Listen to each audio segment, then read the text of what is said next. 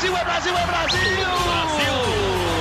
Prata, prata, prata, prata, prata para o Brasil! É ouro! É ouro! Grite junto! Medalha de ouro para o Brasil nos Jogos Olímpicos!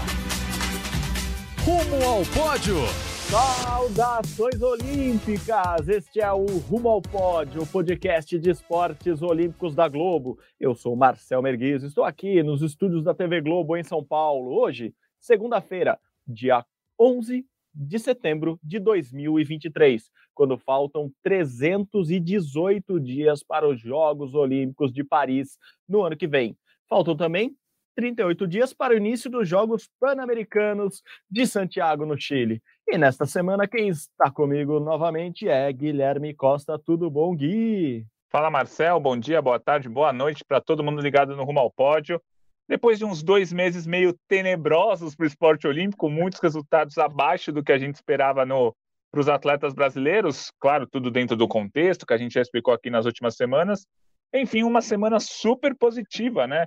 título no, no US Open juvenil com João Fonseca, boas campanhas no US Open, principalmente com a Luiz Stefani, que foi até a semifinal das duplas, é, título do Filipinho no surf, talvez o mais relevante, título do Campeonato Mundial, recorde brasileiro nos 100 metros rasos, é, com Felipe Bardi, e o Marcos da Almeida novamente muito bem, dessa vez medalha de ouro na final da Copa do Mundo, né? Um evento que só reúne os oito melhores do mundo na temporada. É, se quem está ouvindo acompanha o tênis, é como se fosse aquele finals que tem no fim do ano, um evento bem restrito, com poucos atletas, mas muito, muito importante.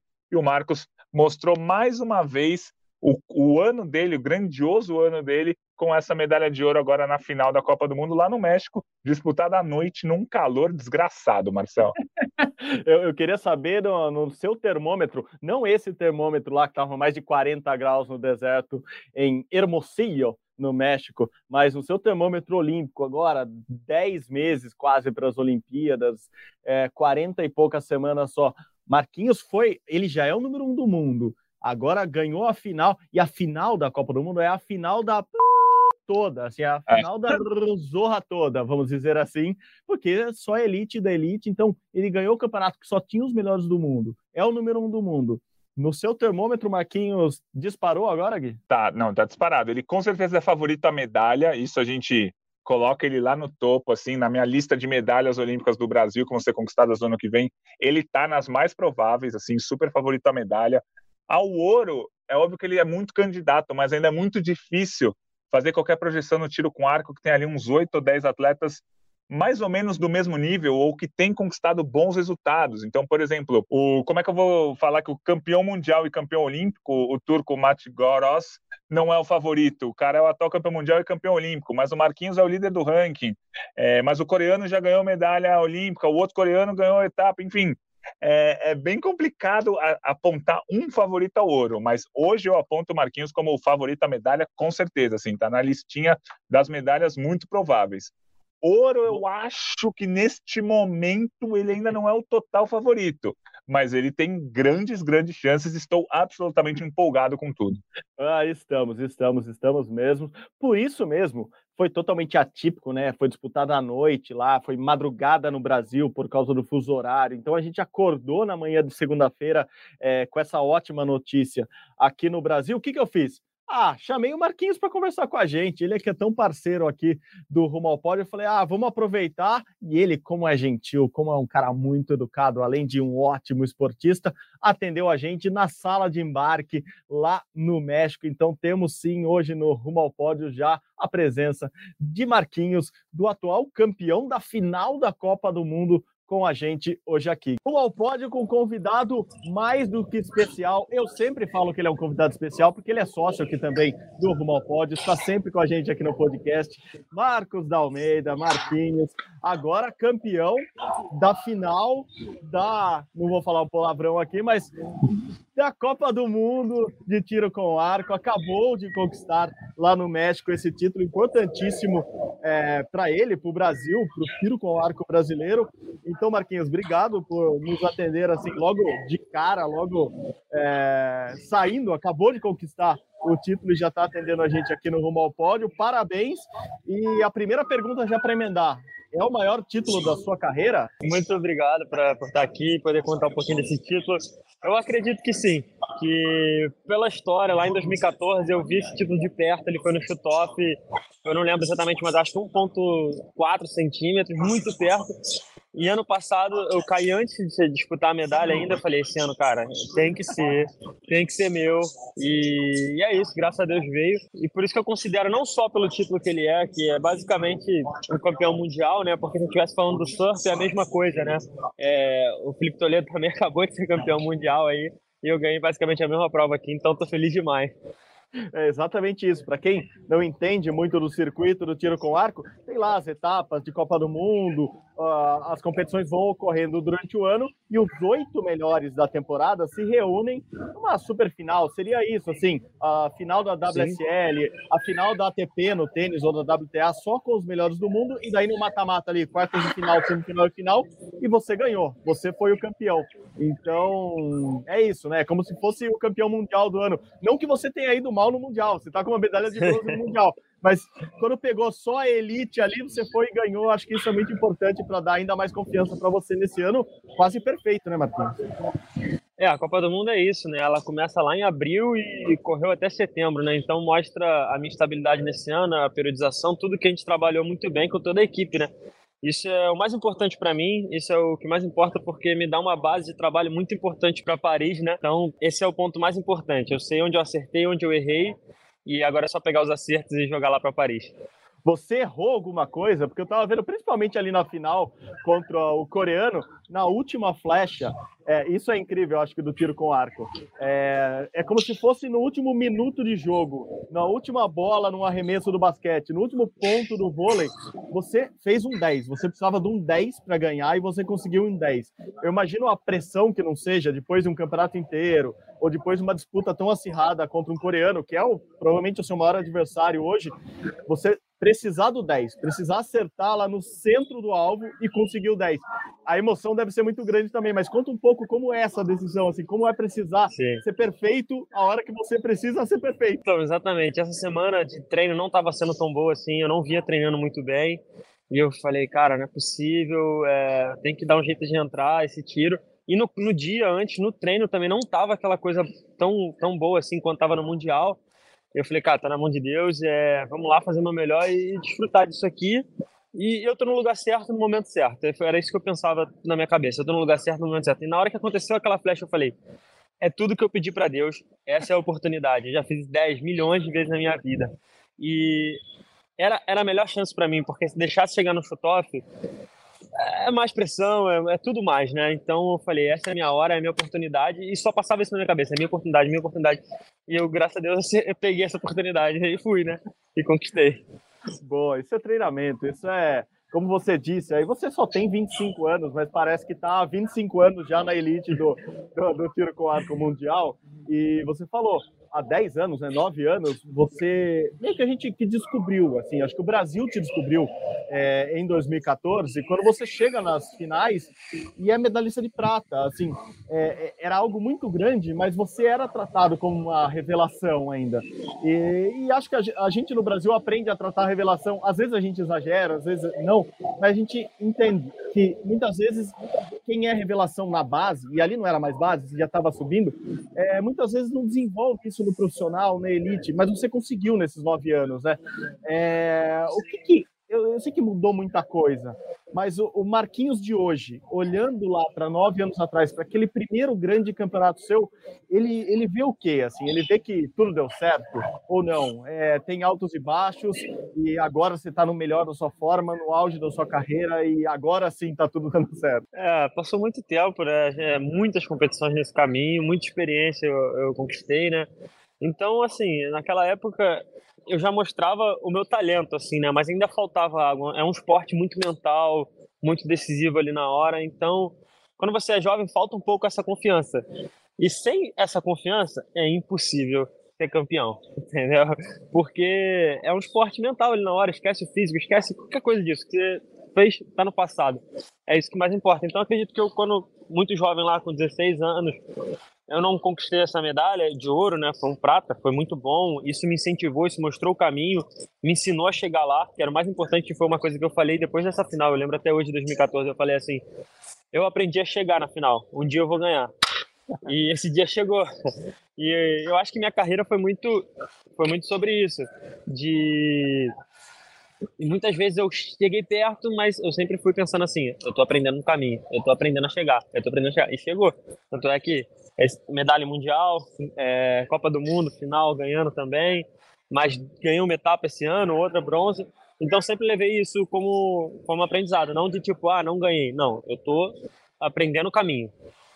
Uhum. Eu até falei no, no podcast na semana passada, no episódio da semana passada, que eu, eu tinha gostado de uma frase da Biadade, Biadade Maia, do tênis, que eu não sei nem se é dela originalmente, eu acho que deve vir de antes, mas que ela falava assim: tem dia que a gente ganha e tem dia que a gente aprende. É isso que você está falando, né? Assim, não é tratar a derrota como tá tudo errado, é tratar a derrota como, pô, mais um aprendizado. E você já me falou isso, que é, lá, nesses 10 anos de conquistas tuas, é, você tinha sido prata em final de Copa do Mundo, prata em Jogos da Juventude, prata em etapa de Copa do Mundo, isso te incomodava. Assim, chegou um momento Sim. que isso começou a te incomodar, né? Assim, peraí, eu tenho que começar a ganhar esse ouro. Eu já cheguei. É, é isso. Agora, quando chega no ouro, você fala, tira aquela, dá aquele alívio de, enfim, eu tô ganhando, não tô mais sendo vice, mas também agora eu não quero mais sair daqui? É, é, com certeza eu não quero mais sair daqui, eu quero continuar ganhando, essa é a primeira resposta. Mas assim, nunca vou destratar um, uma prata e um, e um bronze no, no nível que é o tiro com arco hoje do que a gente sabe os meus adversários. Então, assim, eu quero o ouro, eu trabalho pro ouro. Quando eu pisei naquela final, eu falei, eu quero o ouro, o que me importa é o ouro. Mas se eu saísse com a prata, eu também não sairia triste, porque assim, é um grande resultado também, como foi lá em 2014. Então, pelo nível do tiro com arco, hoje não dá para falar assim de, ah, só o ouro me importa. Hoje a gente vê grandes arqueiros aí, como, como a gente viu mesmo, foi uma flecha. Na final, uma, umazinha, e decidia ali se eu saía com o ouro ou com a prata. É muito pouco mesmo. O, o esporte, o teu esporte já é de detalhes e esses detalhes pequenininhos fazem isso. Assim, é, era milímetro pro lado era prata, milímetro pro lado é ouro, enfim, é, é, é, um equilíbrio muito grande mesmo. Me fala um pouco dessa final. Foi em Hermosillo, né, no, no México, como a gente disse aqui, os oito melhores do mundo estavam aí. É, já na última Copa do Mundo tinha uma característica especial no mundial também, que teve chuva, teve muito vento. Vocês estão lidando com muitas adversidades dessa vez é, foi à noite, né? Porque estava muito quente, né? Passava de 40 graus aí no México. Então a, a competição toda foi ali à noite, por isso mesmo foi madrugada aqui no Brasil. É, isso mudou muito para você? Você já tinha treinado à noite, atirado à noite? Muda muito para vocês, arqueiros? E eu vou emendar essa pergunta já numa resposta que eu já sei que você vai dar. Você se adapta bem a essas intempéries da, do clima, né? Assim, muito vento, muita chuva à noite. Então, você gosta disso? Você gosta dessas, dessas competições mais difíceis? Ah, sim. É, treinei poucas vezes com à noite com luz artificial, não, não são muitas. É, aqui, a, essa é a curiosidade dessa final, né? Que ela foi à noite, começou 8 da noite daqui e faz, e à noite estava 38 graus, né? A gente tá quase, sei lá, no meio deserto aqui, muito calor. E eu gosto da diversidade, eu não, não corro delas, eu penso, é isso, é o que tem para hoje, vamos embora. E é um pouco do brasileiro isso, né, cara? Não tem como tu, ah, tá calor, ah, tá noite, tá frio, tá não sei o que. Tem que ir, pô. É, tu tá aqui, isso eu já saí de casa, deixei minha família, já fiz tudo que tem que fazer e agora. É difícil porque assim, você não consegue ver o voo da flecha, então meio que você não tem uma noção muito certa de onde a flecha vai. Você fica um pouco no escuro em determinado momento, assim, até você se acostumar com isso demora um pouco. E foi o que muitos arqueiros falaram também. E o pin de mira, né, que é o que a gente mira, ele também fica um pouco mais apagado. Por incrível que pareça, com mais, com mais luz artificial, ele fica mais apagado, porque a luz vem de cima, assim, ela não é como o sol que tá tudo claro, né? Ela vem muito, é muito foco, assim. Então essas pequenas diferenças fazem diferença. E eu acho que por isso a gente viu muito 9 e 8 também na final. Entendi. É, o normal, a gente estava até comentando entre, entre amigos que acompanham você e acompanham o tiro com arco, que o tiro com arco tá, tá num nível tão elevado que quando alguém tira um 9, que era comum é, há muito pouco tempo, esse 9 virou erro grave quase hoje em dia. Assim, para ir bem numa final, numa semifinal, até numas quartas de final, vocês estão tendo que atirar no nível de 10, 10, 10, 10, 9, 10, é muito 10, né? Assim, é, até olhando isso, você imagina que para a Olimpíada do ano que vem, agora, para as próximas competições, até é, o nível do tiro com arco mundial está mais elevado do que já foi em qualquer outra época? Ah, eu acho que sim, a gente está tá evoluindo bastante, né? E a gente vê, né, os coreanos aí sempre bem forte, né? O italiano também que a gente está combatendo direto aí. Foi mundial, final, é, foi Copa do Mundo de Paris e agora de novo. Então, eu acredito que sim. Eu acho que a evolução normal de quase todos os esportes é sempre o material está evoluindo, tudo está evoluindo, né? Método de treinamento. Eu vou aproveitar, aproveitar que você falou de material. A gente esteve junto lá em Maricá no começo desse ano e você me contou algumas curiosidades. Queria que você compartilhasse aqui também para quem ouve o Rumo ao Pódio, que é uma galera que, que adora esporte olímpico e adora essas curiosidades, eu fiquei muito impressionado com duas coisas que eu queria que você contasse. Uma é que as suas flechas de tão tecnológicas hoje, elas já até sozinhas no ar, vou chamar assim de uma maneira bem leiga, elas se adaptam, né, ali ó, na direção. É como se tivesse uma asa móvel ali de Fórmula 1 que ela, que ela vai se regulando até, até chegar no alvo, né?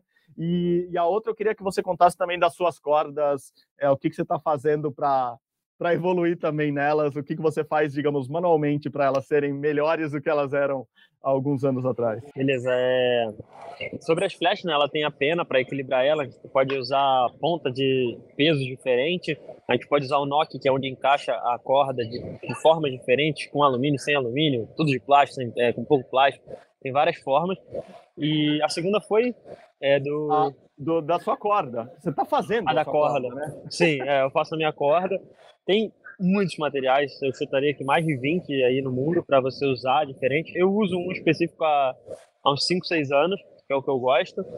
E o segredo da corda é quando você faz, é uma, é uma coisa muito manual, assim, você não pode, a tensão tem que ser certa, não pode dar de mais tensão ou menos tensão, porque são 20 fios. E esses 20 fios é um fiozinho no início, né? Você tem que fazer esses 20 fios fazerem voltas e com a mesma intensidade todos eles. Então acho que o segredo da corda está aí, sobre essa intensidade. Porque se você deixar um fio solto, ele já não faz mais efeito algum. Se você deixar ela muito ficada, também não faz sentido. Tem todo esse, esse equilíbrio. E é você mesmo que está fazendo, né? Manualmente você faz suas cordas, né? Sim, é o que eu faço, eu gosto de fazer. É... Aprendi muito cedo e aí, sei lá, acho que quando eu boto a mão para fazer minhas coisas, acho melhor. Mas boa, tem grande.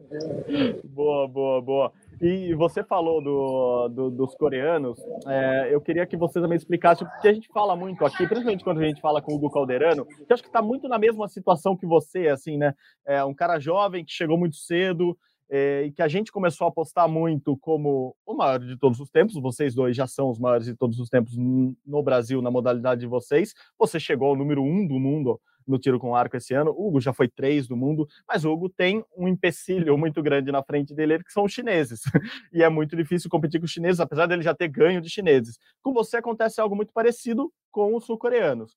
Coreia do Sul é um grande centro, é, aquela história que eles têm no colégio, tem nas universidades, times, é, mas você começou a ganhar deles e agora isso começou a ficar mais constante ainda. Isso tem a ver também com o período que você foi treinar lá? Assim, deu para aprender um pouquinho com os sul-coreanos, mesmo que eles não sejam tão abertos assim a, a compartilhar informação com, com os outros países do mundo? Ah, com certeza isso faz diferença, né? Treinar lá me ajudou muito. É eu, principalmente competir contra eles, isso eu acho que foi a grande evolução, né? Porque desde 2019 que eu não vou na Coreia, mas depois de 2021 foi quando eu comecei a combater contra os coreanos e minha evolução foi, foi vindo daí, né?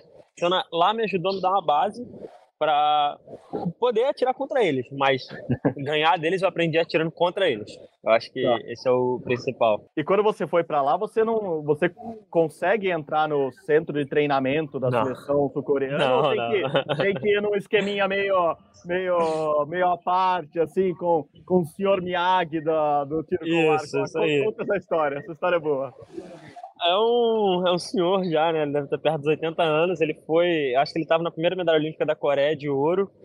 E aí ele é, acho que ele é meio renegado lá pelo time da Coreia. E ele abriu a escola dele para o mundo. E, cara, o cara é fantástico. Ele treina, treina grandes arqueiros. Muitos arqueiros medalhistas olímpicos já treinaram lá. E ele tem a escola dele aberta ao público. Então, basicamente, hoje, se você for até de hobby, você pode entrar em contato com ele e treinar com ele. Né?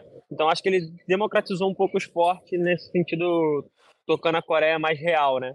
Porque você quer treinar nos Estados Unidos, você vai, qualquer lugar você vai. Pra Coreia tinha esse mito de não, pô, não, é, a seleção deles não deixam treinar com eles, entendeu? Você não Uhum. treina com a seleção, mas você treina com o cara que já fez parte de tudo isso. E como ele trabalha a parte mental de vocês, visitantes profissionais, assim, é, é tranquilo? É um, é um grande resort de tiro com arco ou não? Tem um, tem um esqueminha diferente que até ajuda a você a se concentrar mais ali no treinamento? Olha, eu, eu fui lá procurando técnica. Eu fui lá procurando melhorar minha técnica, porque eu acredito que a parte psicóloga, assim, a parte de, de mente, eu tenho tudo no Brasil. Hoje eu tenho a Aline que me ajuda muito. É, eu sou brasileiro, eu acredito que a, mi, a minha cultura é, é mais forte que a deles, nesse sentido de, de, de querer. Então eu não fui lá procurando isso, o que, é o mental deles. Eu fui procurando a técnica que eu acredito que eles estudaram mais tempo, estão mais tempo aí nesse, nessa procura, então foi isso que eu fui. O mental não era o meu foco. Mas tô falando, o, o senhor Miyagi, desculpa, o senhor Miyagi, Sim. não, não, não- ele, ele não leva café da manhã na cama, não vai lá fazer carinho e agrada, e não, é, é outro esquema de treino, né? Não, para treinar lá você tem que acordar às sete e meia da manhã, você mesmo acende a, a lareira lá, o aquecedor, porque ainda é a lenha, você que bota a lenha. Aí para isso para treinar às nove, porque tem que sair, tem que ficar quente o lugar, né? Você sai, não pode deixar a fumaça entrar dentro também de onde você vai ficar, senão você vai morrer asfixiado lá. Aí sai, volta, toma um café e aí vai treinar às nove. Mas e, é um ritual assim, é porque eu acho que também da mesma forma que ele tá tão aberto, ele tem que botar alguma coisa assim, pô, o cara que vem aqui, ele tem que querer estar aqui, não é só pagar, né? Tem que porque senão você ele chega ele chega lá 10 da manhã, aí se não tiver aceso ele liga, o treino vai começar 11 para ele. Entendeu? Mas nada. quem quer, é, pra quem quer, tipo, 7 e meia você vai lá, sente, 9 você começa, faz seu treino, ele chega, te dá todo o treinamento. E é isso. E, e eu não vejo nada de ruim nisso. Eu acho que é super normal. Lá não é num hotel cinco estrelas, é cama de, de, de, hotel, de, de quartel, assim. É uma estrutura antiga até. Mas funciona, esse é o ponto. É o que, o que eu falo, que é mais importante do esporte é funcionar. Tipo, você poder treinar o tempo inteiro todo dia. E falando em respeito adquirido, os sul-coreanos adquiriram esse respeito ao longo do tempo no tiro com arco. Você, obviamente, já conquistou, acho que o, o, o- o mundo inteiro, é, o respeito tanto dos adversários quanto da própria Federação Internacional. Você toda hora é destaque no site deles, nas redes sociais deles, enfim. O, o teu nome tá, tá muito bem representado mundialmente. E para você, esse posicionamento também é legal, né? Você me contou uma vez que é, você fala inglês, você se comunica muito bem, você fala muito bem, mas mesmo assim você optou por dar entrevistas após campeonatos importantes em português, né? Para mostrar da onde você veio, esse, esse respeito que você tem pelo Brasil e pelo tamanho é, que você adquiriu. É mais ou menos isso? É se posicionar como um grande atleta? Ah, com certeza. Eu faço questão disso. Enquanto não for uma regra para todo mundo, todo mundo tem que dar entrevista em inglês, eu vou, eu vou continuar dando em português. Porque meu principal foco é aumentar o número de, de atletas no Brasil e inspirar mais gente. E é brasileiro que eu quero inspirar. E quem vai me ouvir tem que ouvir em português, né? Para quem eu consigo passar. E é quem eu consigo passar também a minha verdade, a minha real emoção, né? Inglês eu consigo, mas o nativo, a língua que você fala, é, é muito melhor, né? Você expressar suas emoções. Então, enquanto for possível, continuarei aí em português. Boa. Eu gosto que você tem muito enraizado é, em você alguns aspectos, e isso é muito legal. É, inclusive na pele, né? Você tem uma tatuagem que faz você lembrar muito da tua infância também, né? Da tua, da tua juventude ali. É, conta um pouquinho para quem está ouvindo, infelizmente, talvez não. ah, pode procurar na internet, acho que talvez é fácil achar, mas você tem, conta um pouco o que, que é essa tatuagem e o que, que ela significa para você. Ah, eu tenho uma televisão tatuada na, na perna, né? É uma tatuagem que eu fiz com a minha irmã. É, eu vim do, do- de, uma humilde, de uma família bem humilde, e aí a gente. Era um momento que a gente ficava todo mundo junto da família nessa televisão, uma televisão bem antiga, era de tubo. Tinha como procurar, tipo, como se fosse rádio, assim. Você procurava a estação, podemos dizer assim, e aí tinha como pegar vários canais que a gente não tinha acesso, né? Então era um momento que eu e minha irmã ficava ali, ó, tipo, tentando, já era precisão aí, já tinha precisão já no, no dedo ali, de tentar ficar pegando canal, tipo, sei lá, outros canais. E aí foi um momento que ficou muito na nossa infância, porque a minha irmã ficava dias, anos fazendo isso. E a gente falou até que um dia que ela voltou pro Brasil, ela mora na Irlanda, minha irmã. Ela voltou e falou, vamos tatuar? Eu falei, vamos. Aí o quê? Aí, vamos, tatuagem. Aí eu tatuei na perna e ela tatuou no braço. Maravilhoso, maravilhoso. Acho que você contando essas histórias todas de vocês, de, de vocês, né? Porque agora é da família também, mostra um pouco também como você é como, como pessoa, né? Não só o esportista, mas é, eu imagino que tudo isso que te constrói, né? Essa história da jornada te faz ser o atleta que você é hoje também. Agora a gente sempre fala aqui no Rumo ao Pódio, você sabe, é, um pouco dessas projeções futuras. É, acabou, né? O circuito agora acaba. É, conta pra gente o que você tem pela frente. Eu sei que tem gigantesco Jogos Pan-Americanos agora é, em outubro no Chile, mas você já tem a vaga olímpica, né? Pelo país você já teria a vaga olímpica. Para que que importa esses Jogos Pan-Americanos para você lá no Chile? É, e o PAN no tiro com arco é muito disputado, é muito relevante. No último PAN a gente teve recorde mundial lá, no, lá em Lima. É, então conta um pouquinho desses Jogos Pan-Americanos para a gente, como você está vislumbrando ele. Bom, é, Assim, primeiro de tudo, esse ano foi bem pesado, eu participei de tudo, de todas as competições e resultado, então fui até a final várias vezes. Então daqui até o PAN eu preciso descansar um pouco, botar a cabeça no lugar. Pro... Mas a verdade é, o meu foco no PAN é, é um só, que é uma coisa que a gente não tem ainda. O tiro com arco não tem nenhum ouro pan-americano. Então, é isso que eu vou buscar lá. Mas para isso eu preciso estar tranquilo, com a minha cabeça tranquila, preciso descansar um pouco. E se Deus quiser, eu vou conseguir isso para chegar lá tranquilo e tentar esse resultado e fazer meu melhor. E o mais importante de tudo é fazer meu melhor. Mas a gente tem cinco bronzes uma prata. Essa prata é minha, que eu ganhei, ganhei nos últimos jogos. E agora vamos lá, né? Tentar trazer essa inédita. Pô, você que está quebrando barreira de, de feitos inéditos, medalhas inéditas, nada melhor que ter esse desejo. É, o PAN também vale vaga no tiro com arco, mas você já tem, né? É isso. É, você consegue conquistar na, na prova mista para o Brasil? Você vai disputar? Como que está isso no, no, no trabalho aí com a confederação? Sim, eu consigo. A gente, se a gente for ouro misto também, e quando eu digo ouro, é ouro misto, equipe individual é ouro, não, não tem divisão nenhuma. É, na minha cabeça não existe isso, né? Então, esse ouro misto, ele dá a vaga olímpica pro feminino, né? E a do masculino desce para quem ganhar a prata. Então, esse é um grande foco nosso também, porque, imagina, ganhar ouro, ainda mais uma vaga para o Brasil, fantástico. Já leva, já leva a companheira nesse caso de, de, de, Olimpíada na bagagem ali, além do ouro. Esperamos que você traga isso do Chile para os Jogos de Paris. Agora, a, vamos tratar como acabou essa temporada. Eu imagino que nos próximos 10 meses, né, tem 45, 6 semanas aí pela frente, é, o foco seja total nos Jogos Olímpicos agora. É, como você está trabalhando? O planejamento é o mesmo que você fez é, nos últimos meses ou mudou alguma coisa? A meta continua sendo a medalha olímpica inédita tiro com arco do Brasil, é isso? É, essa é a meta. E assim, é, eu fiz dois testes nessa temporada de, de, de, de planificação e aí agora a gente alinhou para o próximo ano já. Já tem tudo daqui até, até Paris. Então agora é sentar. Essa competição também foi uma competição que eu fiz um teste. Isso eu digo sobre volume de flecha, carga na academia. Esses foram os testes que eu fui fazendo durante a temporada para Paris. E agora é sentar com, com toda a equipe, treinador, preparador físico, terapeuta, todo mundo aí, para tomar melhores decisões para Paris. O que a gente vai fazer até Paris, né?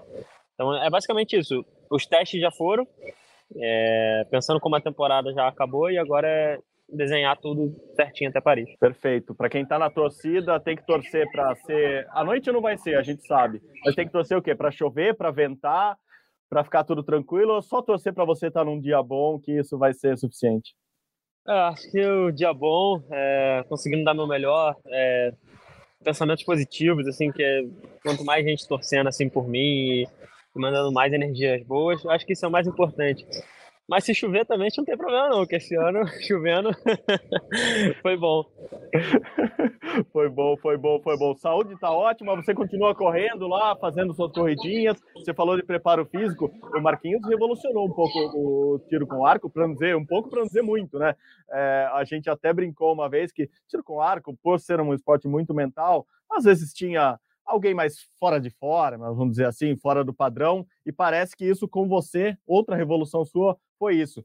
Sua forma física tá boa? Você já tá correndo maratonas? Como que você tá chegando fisicamente? Nesse próximo mês, antes do PAN aqui, você vai fazer o quê? Vai dar só uma corridinha lá em Maricá ou não? Vai ficar de boa, nataçãozinha, ou só tomando uma sauna? Como que é? Não, tem bastante coisa até lá. É... Correndo maratona, quem dera. Sou muito ruim na corrida. Eu tento, eu tento melhorar, mas não sei o que acontece. É, mas tem, tem musculação, tem muita coisa até lá. Assim, esse é um período muito importante que a gente vai acumular de novo, então tem peso, tem carga até o PAN. Não, não, o PAN não, não é que vai ser uma prova de passagem. Na verdade, a prova de passagem na, no cronograma é essa aqui. Entendeu? É, Passou assim, bem, hein? Passou bem. É, é, na verdade, isso dizendo no cronograma, a gente está vendo várias coisas que estão funcionando nesse meio tempo, né? E aí o PAN, então tem carga, até lá tem corrida, tem cardio, tem, tem, tem um monte de coisa. Eu tenho até domingo agora livre. obrigado, Marquinhos. Obrigado de novo. Parabéns. Obrigado. porque eu sei que você foi muito gentil, como sempre, atendeu a gente no aeroporto, voltando para o Brasil. Então, volte, dê um abraço em todo mundo lá, na família, na esposa, namorada, noiva, que a gente ainda vai discutir mais isso aí, sobre esse casamento pós-Paris. Vai na medalha olímpica primeiro, uma preocupação de cada vez e parabéns e obrigado de novo por receber a gente, viu? Obrigado, obrigado, Marcel. Obrigado por tudo aí, galera, por todo o apoio. E principalmente obrigado por acompanhar o meu esporte e torcerem por ele. Eu fico muito feliz de ver o quanto de pessoas assistem e gostam, né? Porque não é só porque é um brasileiro, eu tô vendo muita gente gostando mesmo, sabe? Assistindo, falando, caraca, isso é legal. Porque é emocionante, né? Então, se você escolhe um lado ali da moeda, por mais que não seja um brasileiro, você escolher um lado, é, você acaba vibrando, né? Então, eu fico muito feliz por isso, de estar tá conseguindo mostrar isso também. Um, mais, um, mais um lazer para as pessoas, né? Poder assistir um esporte, né? Mais uma coisa legal. É, não, é muito legal, é muito legal. Acho que você está criando uma base boa, tanto de fãs, quanto de gente que quer praticar, quanto de pessoas comuns que passam e já te reconhecem como o arqueiro brasileiro, vão fazer várias ligações com filmes, etc. Mas eu acho que cada vez mais o esportista Marcos Almeida está sendo reconhecido e vocês estão transformando é, o esporte em algo muito, muito agradável mesmo, com essas disputas de precisa de um 10, consegue 10 na última flecha, todo mundo atingindo notas muito grandes, né, pontos muito grandes. Então, acho que é parabéns não só para você, acho que tem uma geração muito legal de tiro com arco que vem ó, outras e outras aí. A sua geração ainda vai durar uns 20 anos atirando, então a gente vai torcer bastante por você. Valeu, viu? Valeu, pessoal. Obrigadão. Boa, boa, muito bom. Assim, conversar com o Marquinhos é bom porque ele traz informação, traz curiosidade, traz notícias boas. Como eu disse, foi muito gentil em, em me atender hoje de manhã. Não quis acordar o Gui, mentira, o Gui já estava acordado, mas as agendas não permitiram, em cima da hora, contar com o Gui nessa entrevista. Mas o papo foi muito bom. Gui, por isso mesmo, já que eu gastei minha voz falando com o Marquinhos, eu vou te explorar e muito para falar de outro mundial aqui hoje, falar um pouco do Felipe Toledo, Filipinho, campeão lá no Finals também, né? Estamos falando de Finals aqui. É, parece que o ano já acabou, né? Porque a gente está em setembro e a galera. quero, eu quero minha, minha cesta de Natal aqui, eu quero oh, champanhe, vinho, mandem para cá, você que ouve o Rumo Pod, já está preparando aquele presentinho de fim de ano, pode mandar, porque os finals já estão acontecendo, então a gente já está recebendo presente de Natal aqui no Rumo Pod, mas foi muito legal ver o Marquinhos conquistando esse título lá no México, como foi muito legal também ver o Filipinho sendo novamente campeão mundial, bicampeão mundial de surf, de surf, Felipe Toledo lá na Califórnia, na casa dele, né? ele que também é de Ubatuba, né? Cresceu aqui uhum. nas, nas ondas paulistas, mas mora na Califórnia, Gui, muito importante esse título, né? Muito importante. Ele, ele sim, era, me parecia muito favorito, mas é sempre bom ver os favoritos quando brasileiros ganharem, né? É, ele teve um ano muito, muito bom, tanto que ele chegou nessa última etapa como líder do ranking, né, com a lycra amarela. Então ele era o atual campeão mundial, o líder do ranking, estava competindo em casa e está numa fase excelente e as ondas é, eram mais ou menos do estilo que ele mais gosta. E aí não teve jeito. Filipinho foi o campeão, venceu as duas é, as duas baterias da final contra o o Ethan Young, o australiano, que todo mundo achou que ele estava machucado, não, porque não vai competir, porque não sei o que lá, foi lá, chegou na última etapa, ganhou do Griffin Colapinto, estava todo mundo esperando a final do Felipe Toledo e o Griffin Colapinto, porque além deles serem os dois primeiros do ranking mundial, o Griffin Colapinto é de lá, é da região ali de São Clemente, onde foi é, disputado o Finals. Então todo mundo queria ver o Filipinho contra o Colapinto, mas o australiano Ethan, Yugi acabou, derrotou o Colapinto e foi para a final, mas o Felipe Toledo ganhou as duas baterias, né? A final é melhor de três, você tem que ganhar duas baterias. O Filipinho ganhou as duas. A primeira bateria é espetacular, assim, 17,94 a 17,2. Filipinho ganhou. E aí a segunda foi um pouco mais tranquila ali, 14 a 12 mais ou menos. Lembrando que nas baterias de surf contam as duas melhores notas é, de cada atleta, né? Então, o máximo, por exemplo, que eles podiam ter é 20, os caras estavam com 17 alto, então foi uma bateria de, de altíssimo nível. Então, muito bom, muito bom ver o Filipinho é, ganhando esse bicampeonato mundial. Vai chegar na Olimpíada como campeão mundial, porque a Olimpíada vai ser no meio do ano que vem, né? A gente não vai ter, ter decidido ainda o título mundial do ano que vem. Então, o Filipinho vai chegar como campeão mundial na Olimpíada do ano que vem. Isso é muito importante. A gente falou algumas vezes já nas últimas semanas que a Olimpíada não vai ser em Paris, vai ser no Tahiti, ali em Chopo ou Teahupo, depende de quem você quiser seguir, né? Os americanos falam Chopo, os locais lá do Tahiti falam Teahupo, então é, fica aí a seu critério, vou seguir os locais, vou falar Teahupo. É, a Olimpíada vai ser lá 15 mil quilômetros de Paris, umas ondas que o Filipinho não se dá tão bem, quando eu digo não se dá tão bem, ele não é o melhor do mundo, mas é um dos melhores do mundo. É, mas ele com certeza vai chegar como um dos favoritos à medalha. Só para falar também, é, que teve o João Chianca, outro brasileiro que estava do, do, Finals ali, e ele, ele acabou perdendo a segunda rodada. Esse Finals a gente já explicou aqui, é todo diferentão, assim, é uma escadinha de competição. É, é, o Chumbinho, que também está classificado para a Olimpíada, teria ficado em quarto no Final, se a gente pudesse definir Isso. assim, né, É, você que jogou Mortal Kombat nos anos 90. Esse finals, o Felipe era o chefão, ficava lá em cima, só esperando todo mundo se batendo. O quinto contra o quarto disputaram uma bateria, aí o Chumbinho ganhou do Robinson.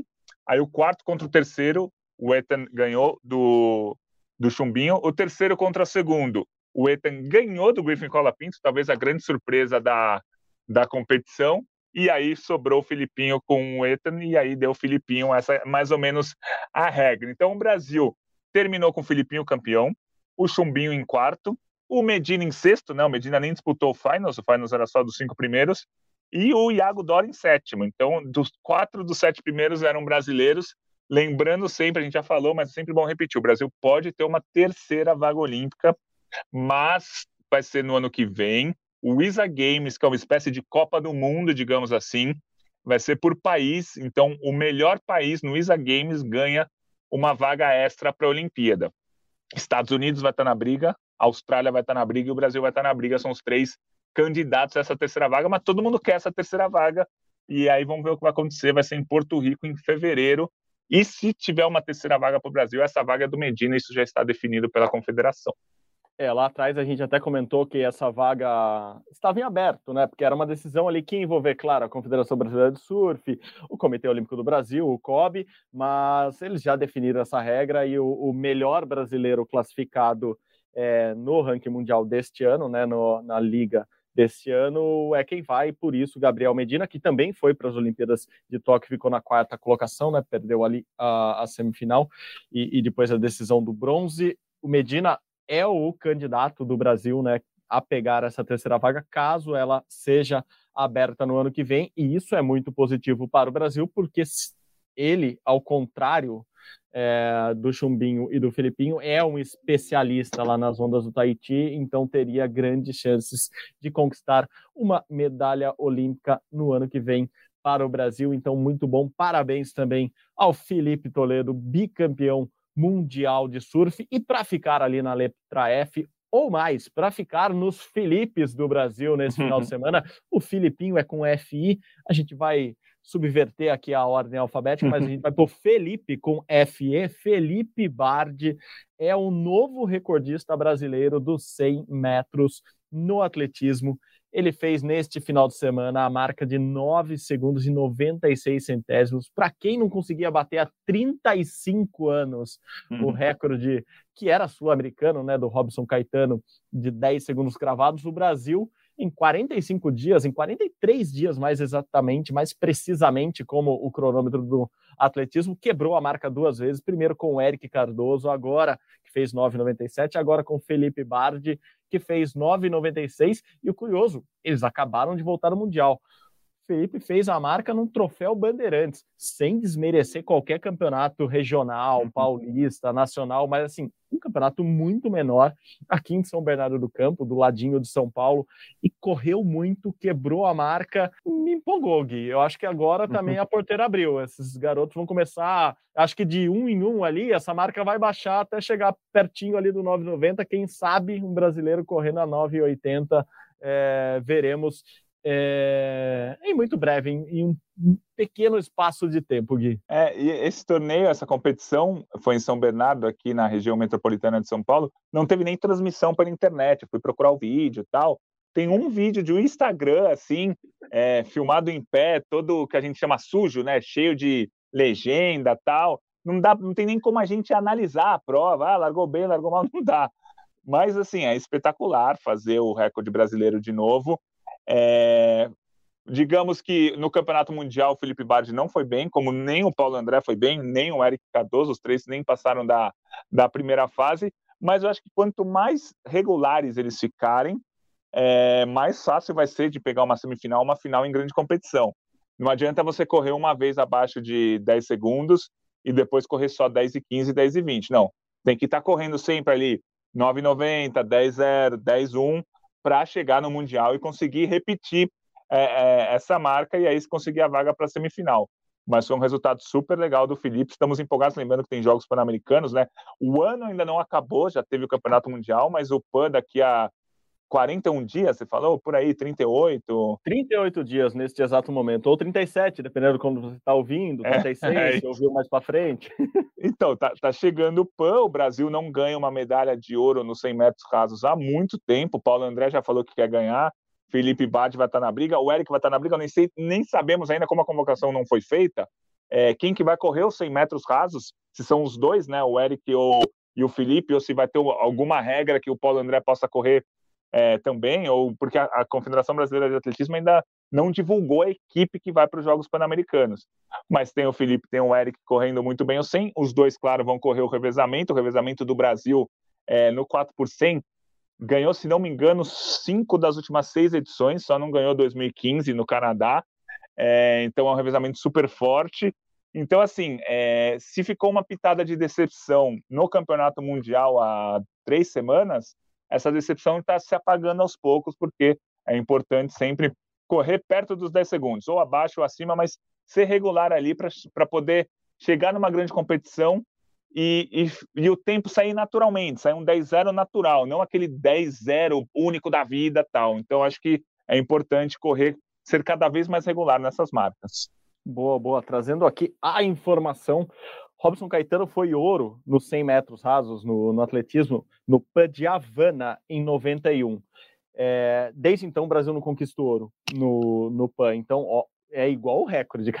Tava há 35 anos o recorde, ó, a marca já vai fazer 32 anos que não tem um brasileiro campeão nos Jogos Pan-Americanos nos 100 metros rasos. Claro que as Américas são fortíssimas no, nas provas de velocidade, o PAN é super equilibrado, mas mesmo assim é muito tempo do Brasil sem vencer.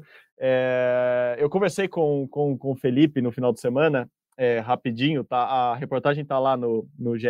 Globo, você pode ver a entrevista dele inteira. Tem várias curiosidades, uma delas ele falando que o Eric Cardoso inspirou de uma maneira ou outra ele fazer essa marca, porque quando ele viu o que o Eric fez, e eles treinam juntos, eles moram juntos em Santo André, eles treinam juntos no SESI, tem o mesmo técnico, ele falou assim, peraí, eu faço tudo que ele faz, em outras palavras, o Felipe é muito mais educado e melhor com as palavras que eu, mas eu faço tudo que ele faz, eu treino como ele treina, uh, nosso cronograma é junto, eu passo quase 24 horas com ele, isso quer dizer que eu consigo fazer esse tempo também, porque obviamente eles correm muito juntos ali, então eles têm essa noção do, do quanto é importante estar tá treinando junto e saber onde você pode chegar. Então tem isso, assim, o, o Bard falou muito disso, assim, enquanto o Felipe, é, enquanto o Eric Felipe, né, Eric Felipe Cardoso e Felipe Bard, enquanto o Eric inspirou ele nesse sentido. Mas é engraçado você ter tocado no assunto Pug, porque o Bard fala isso. Ele falou assim: eu fui para a prova para tentar a vaga no PAN. Se eu não me engano, eu li esse regulamento há um tempinho atrás. É, eu acho que as marcas para o PAN são agora até dia 15 de setembro, se eu não me engano. Eu posso conferir isso depois, semana que vem eu trago a informação mais completa. E, e o Bard queria classificar para o PAN. Era basicamente isso. Ele queria garantir a vaga dele PAN e ele quebrou o recorde brasileiro. E eu acho que vão os dois. Vai o Eric e vai o Bard, porque é, o limite é de dois por país também eu acho que nas provas de velocidade. Então, eu acho que, infelizmente, o Paulo André ele rodou nessa. É, a não ser que ele corra essa Entendi. semana não, é, eu não o... esteja sabendo. Não, o, o, limite realmente é de dois por país. E o Eric, é, a gente esqueceu, né? Mas ele venceu aquele Pan Júnior que teve em 2021. Então o Eric, na verdade, já tem já a... tinha a vaga. Já tinha a vaga dele, é. Uhum. É... Talvez essa Agora seja não... uma brecha na regra. Talvez essa é... seja uma brecha na regra. O Eric já ter o tempo e daí o Felipe ser o segundo e ter um terceiro. O problema é que o Rodrigo Nascimento também correu pra caramba nessa prova. Correu 10-6, né? 10-06. É, ele que tem 10-04, ele correu 10-06. O, o, uhum. o Paulo André não tem isso ainda no, nessa temporada, né? Então eu acho que tá nessa briga aí. Eu acho que o Paulo André vai de qualquer jeito por causa do, do revezamento. Só do revezamento, é. O revezamento é muito forte, mas vamos conferir. A gente. É, vamos. Aí na semana que vem a gente traz a, a informação completa. É. É, ou, ou, ou, em alguma chamada especial aí no, no, nosso site, a gente, a gente anuncia isso certinho.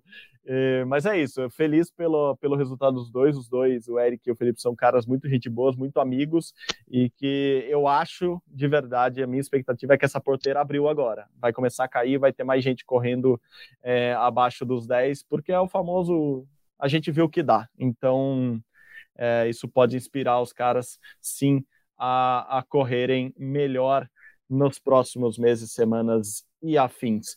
Gui, vamos falar, a gente está falando de marcas boas, a gente está muito otimista, positivista e outras coisas aqui é, do bem e a favor do Brasil nessa semana. Outra dela, ou outra notícia boa, no meio de tantas, é do João Fonseca. Ganhou o US Open Juvenil e o US Open de tênis. É, o Brasil, é, que foi bem também ali principalmente com a Luiz Stefani, como você falou, chegando até as semifinais na, nas duplas femininas. Luiz Stefani, que estará no PAN, confirmadíssimo, mais um nome confirmado no PAN, a da Luísa. E o João Fonseca conquistou um título importantíssimo. Ele que no final, ali, quando ganhou o título na entrevista para o André Galindo ali na, no Sport TV, falou: ah, agora acabou minha carreira de juvenil. Já ganhei tudo que eu queria para ganhar. Ganhei um grande slam, sou o número um do mundo, agora vou para o profissional. É, eu acho que esse talvez tenha sido o mais importante de tudo que aconteceu. Não foi nem necessariamente o título dele, mas a fala dele falando que, mesmo tendo mais um ano como juvenil, ele já quer ir para o pro profissional. Acho que a gente tem que separar bastante é, o oba-oba do não vale nada. Eu vi a, a, internet, como sempre, super dividida, né? Todo mundo achando que temos um novo Guga, quer dizer, metade do mundo achando que temos um novo Guga, e a outra metade falando que o João Fonseca é muito ruim e que esse título não importa. Eu acho que, assim, é bem um meio termo, assim, não achamos o novo Guga, talvez a gente nunca ache, Exatamente. talvez a gente... É, mas também é um título super importante o cara conquistar um Grand Slam juvenil. Acho que a gente tem dois exemplos, entre aspas, recentes, de atletas brasileiros que foram campeões de Grand Slam no juvenil. O Thiago Wilde foi campeão em 2018 do Australian Open. É, depois ele teve altos e baixos na carreira. Agora ele está cinco anos depois, ele está na melhor fase da carreira, número 76 do ranking. Ganhou esse ano do Medvedev em Roland Garros. Acabou de vir de dois títulos na Itália, que fez com que ele alcançasse o melhor ranking da carreira. Então, assim, primeiro, não vai ser imediato. O João Fonseca não foi campeão hoje do US Open e amanhã ele vai estar jogando entre os adultos ganhando tudo. Esse é um ponto. O segundo ponto é, o João Fonseca é o maior talento do Brasil nessa, assim, nos últimos 10 anos no tênis masculino, com certeza. É, a cabeça dele parece ser muito boa. Os golpes dele, assim, óbvio que tem muito que melhorar, mas a gente já vê muita potência nos golpes dele. Assim, ele, ele, ele já tem um golpe tão potente quanto o dos adultos. Falta, claro, melhorar a parte técnica, a parte psicológica, a parte do saber definir o que vai fazer no ponto, se vai jogar para lá ou para cá. Mas ele já tem uma potência de adulto. Isso é muito, muito importante. Então, assim, as, os próximas semanas e meses, a gente vai acompanhar o João, vai tentar é, não se empolgar se ele for campeão de alguns torneios challengers, que a gente chama, né, o torneio de segundo escalão do tênis profissional, o que já seria muito importante, e tentar não se decepcionar se ele disputar esses challengers se for eliminado três vezes seguidas na primeira rodada. É, é, é um momento dele jogar, ele tem que jogar esses torneios. Se ganhar, ótimo. Se perder, aprende, joga de novo, semana a semana. O tênis é bom por causa disso. Você joga. Se você fizer o calendário, se você organizar um calendário, você joga cinco semanas seguidas. Aí você pode perder cinco jogos, jogos pode, mas você vai estar jogando. Então é acompanhar de perto a carreira, seguir acompanhando, mas não se empolgar caso ele vença tudo e nem falar que ele é um péssimo tenista se ele perder tudo. Acho que é um momento de aprendizado para no ano que vem ele começar a disputar, é, continuar disputando os torneios, a gente começar a avaliar, começar a ver, olha, ele entre os adultos, ah, ele ganhou de um top 100, de um top 200. Acho que é essa a questão, mas estamos super felizes e empolgados com a principal revelação do tênis masculino do Brasil nesses últimos anos, assim, últimos 7, 8, 10 anos. Famoso empolgou, mas eu tô contigo, eu acho que a análise é por aí mesmo, não é nem o famoso nem 8, nem 80, para alguns nem 0, nem 100, né, assim, é, extrapola o 8 80, tô contigo na análise, e, e é muito bom vê-lo ver um, um, jogador brasileiro com essa consistência. Ele já vinha crescendo nos últimos grandes slams e chegou muito bem nesse US Open. E também fiquei feliz é, com essa entrevista dele pós-título, porque ele também cita ali a Bia Haddad como inspiração. É tão legal ver isso. A Bia bate tanto nessa tecla, né, do quanto o tênis feminino começou a aparecer mais e está sendo mais exibido, está sendo mais falado, e ela já virando é, uma, um ídolo de, de atletas de todos os níveis, de todos os gêneros, né? Eh, a Bia sempre fala inspirar novas meninas a jogarem, mas olha como ela está inspirando até atletas do masculino. Então, fico muito contente pela pessoa que a Bia é, ela conseguir também inspirar um atleta é, que é um pouco mais novo que ela, claro, 10 anos mais novo, mas olha como ela já consegue ter influência é, no, no, nas características, acho que tanto dentro de quadra quanto mentais ali, né, de personalidade também fora dela, é muito legal. Fiquei feliz demais com essa citação do João Fonseca, fazendo referência à Bia logo após o título. Não, só uma última coisa que eu falei na minha última fala temos dois exemplos recentes, só citei o Thiago Wilde, campeão em 2018. A gente teve em 2010 o Thiago Fernandes ganhando o Australian Open juvenil. Ele nunca se firmou na carreira, é, nem no juvenil, nem no profissional. Ele já está aposentado há muito tempo por conta de lesões tal. Então, para a gente ver que tem gente que ganha e se dá bem, e, de, e, tem gente que ganha e não consegue seguir no tênis, e acontece, é isso que acontece. É, Rafael Nadal é, e Novak Djokovic, por exemplo, nunca ganharam torneios é, juvenis de Grand Slam. O Roger Federer ganhou uma vez em 98, mas com 19 anos o Nadal já estava ganhando o adulto, o que não vai acontecer com o João Fonseca. Daqui a dois anos ele não vai estar ganhando Grand Slam adulto. Ele pode estar jogando, pode estar jogando bem, pode estar vencendo partidas de Grand Slam, mas ele não vai ser campeão daqui a dois anos de Grand Slam. Então, assim, tem muitos caminhos que a, carreira do João pode seguir, ele está bem focado e a gente espera que siga o caminho certo, siga jogando bem, ganhando e aos poucos galgando posições no ranking, conseguindo títulos importantes. Não, perfeito. Não é... foi bom, foi bom você dar os dois exemplos e a gente pode ir para um, um, um, outro exemplo também. Lembrar do Guga. O primeiro torneio que o Guga ganha na vida na ATP é o Grand Slam é um Roland Garros adulto, assim, Roland Garros já com os principais tenistas do mundo. E, sim, não se repete esse tipo de coisa. A gente não tem, não é um padrão, assim, não é a, a ciência não é exata, é uma ciência humana, o, o esporte chamado tênis. Então, é, fez bem, fez bem em analisar assim e a gente, claro, vai estar tá acompanhando a carreira do João Fonseca aqui sempre. Eu ia falar aquela hora que você me interrompeu, mentira, você pode interromper sempre, que eh, nas raquetes o Brasil também continua bem, mas uma raquete um pouco menorzinha ali, um pouco é, mais rápida, eu não sei, porque uh, vendo a, mais rápido, finais, mais rápido. Não, mas eu tô assim, vendo a, a, final de Roland Garros, que o Medvedev, Roland Garros, do, do Open, é. que o Medvedev e o Djokovic estavam batendo na bola, assim, daqui a pouco eles vão vão vão vão começar a, a, incomodar a velocidade do badminton. Aliás, só para dar aqui a informação completa, Djokovic ganhou é, o US Open principal. e, e, é isso. Se ele não parar nos próximos dois anos, não só o João Fonseca não vai ganhar, como a maioria dos tenistas não vai ganhar nenhum Grand Slam, porque o Djokovic continua jogando muito bem no auge dos seus 36 anos, chegou ao recorde de 24 é, Grand Slams conquistados, recorde absoluto entre os homens, é, igual ao recorde da australiana Margaret Court, que tem 24 também entre as mulheres, lá na década de 60 e 70. Então, o Djokovic, é, no auge ainda da carreira, aos 36 anos, e no feminino, a Coco Golf, a americana, ganhou da Sabalenka. Sabalenka, Arina Sabalenka, vira número um do mundo. A Coco Golf ganha o primeiro Grand Slam dela, então muito legal ver esses dois extremos. A, a Golf com, com apenas 19 anos, o Djokovic com 36 e os dois indo muito bem. Mas vamos falar de badminton. Vamos falar do badminton. O Igor Coelho foi bem de novo, né, Gui? Foi, rolou um torneio na Guatemala, que vale pontos para o ranking mundial. E o Igor Coelho foi o campeão e ganhou do Kevin Cordon, que é um guatemalteco, né, atleta da casa, que foi quarto colocado na Olimpíada de Tóquio. Então, resultado super importante do Igor. É o segundo título desse nível, né, de Challenger, que é, chama no circuito mundial de badminton da carreira. É, no, no, confronto direto com o, Igor, com o Cordon, estava 6 a 1 para o Guatemalteco, agora está 6 a 2 O Igor venceu duas vezes, o Guatemalteco venceu seis. E é um torneio que, assim, vale pontos para o ranking, né, que é classificatório para a Olimpíada, mas foi mais ou menos uma prévia do, dos Jogos Pan-Americanos, né, que a gente vai ter. O Igor é o atual campeão dos Jogos Pan-Americanos, mas se tivesse que fazer uma análise, quem que é o favorito do PAN esse ano, o Kevin Cordon sai como favorito. Mas venceu agora na casa do adversário de virada 2 a 1 Foi um resultado super importante é, para o Igor aí às vésperas dos Jogos Pan-Americanos. Boa, boa, boa. Eu ia, eu ia passar para outro esporte, mas lembrei de outra notícia. Agora tem rede também, mas é, é, é com, com bola e sem raquete. O Brasil anunciou, né, a Confederação Brasileira de Vôlei anunciou no, no final da semana passada, já estava ali no, no meio do feriadão, então a gente não falou aqui no podcast, mas que o Bernardinho está de volta.